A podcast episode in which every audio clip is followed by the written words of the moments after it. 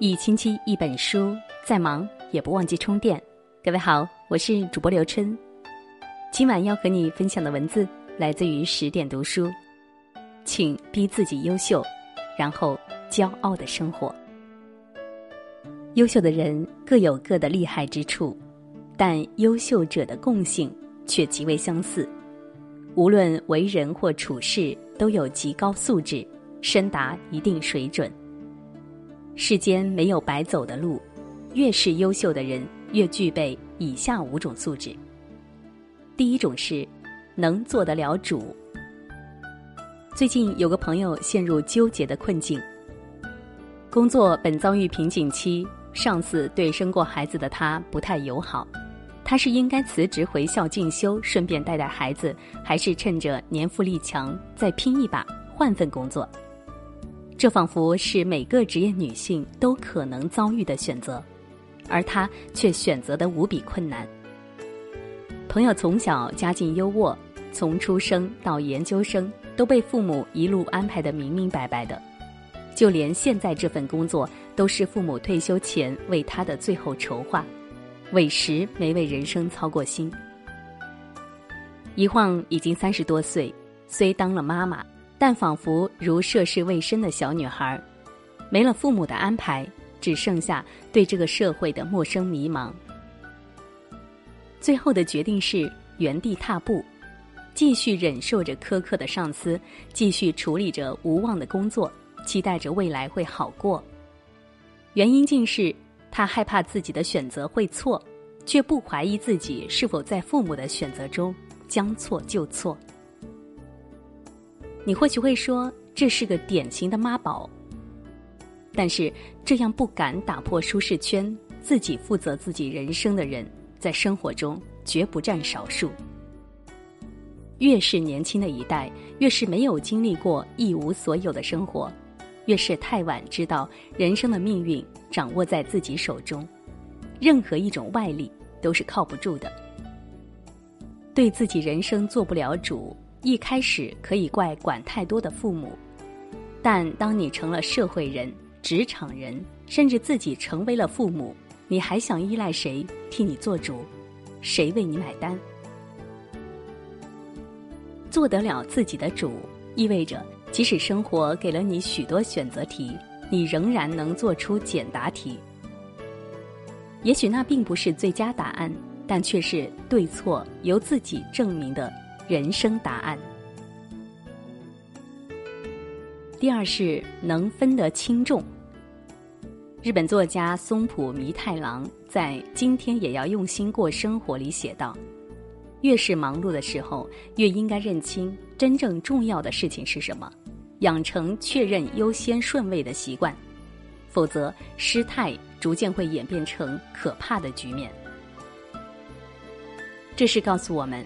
每个人在生活中都应该有优先级，即你永远知道真正需要做和值得做的事是什么。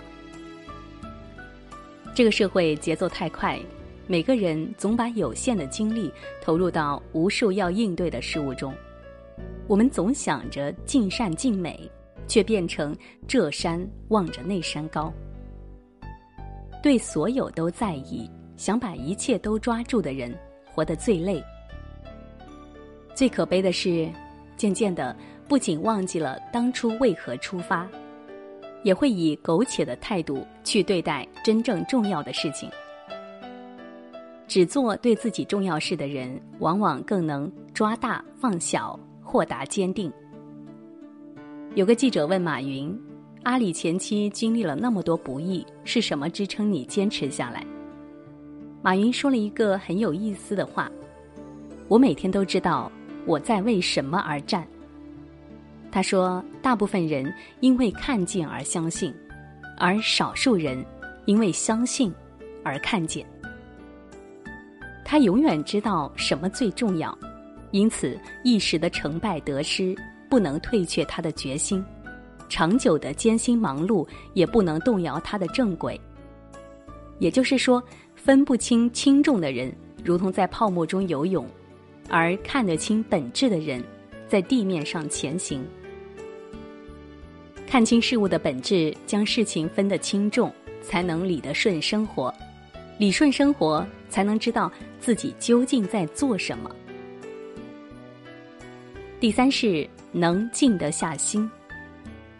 这个时代，每个人仿佛都很焦虑，职场族焦虑前程，单身的焦虑婚姻，做父母焦虑教育，因虑而烦，因烦而躁，久而久之，容易沦为负面情绪的奴隶。人生是一场马拉松。最怕的就是全程着急，耗费力气。往往静心自持，方能心灵致远。林徽因在抗战期间健康尽毁，不得已摘除了被感染的肾脏。有人来看她时，她淡淡一笑，安静如常，说道：“温柔要有，但不是妥协，要在安静中不慌不忙的坚强。”我们总是奉她为民国女神，然而在她生活的年代，颠沛流离，战火纷飞，哪有什么女神，哪有什么大小姐，只有一个淡淡做着学问、安静守着人生的大女人。有的静心等待，更是为了更好获得。网上最常称赞的淑女的品格，俞飞鸿、袁泉、陈数。黎姿，那份扛得住外界喧嚣、挡得住岁月侵蚀的气质，成为多少女孩希望活成的样子。她们有一个共同的特点：不急不徐，大器晚成。被人欣赏的他们，足以给更多无法按下躁动之心，却迫切想要让生和认可的年轻人一句提醒，那就是：你的职责是平整土地。而非焦虑时光。你做三四月的事，在八九月自有答案。静得下心，才能记得自己的本职，经营自己的生活；专注自己，才能成就自己。第四是能吃得了苦。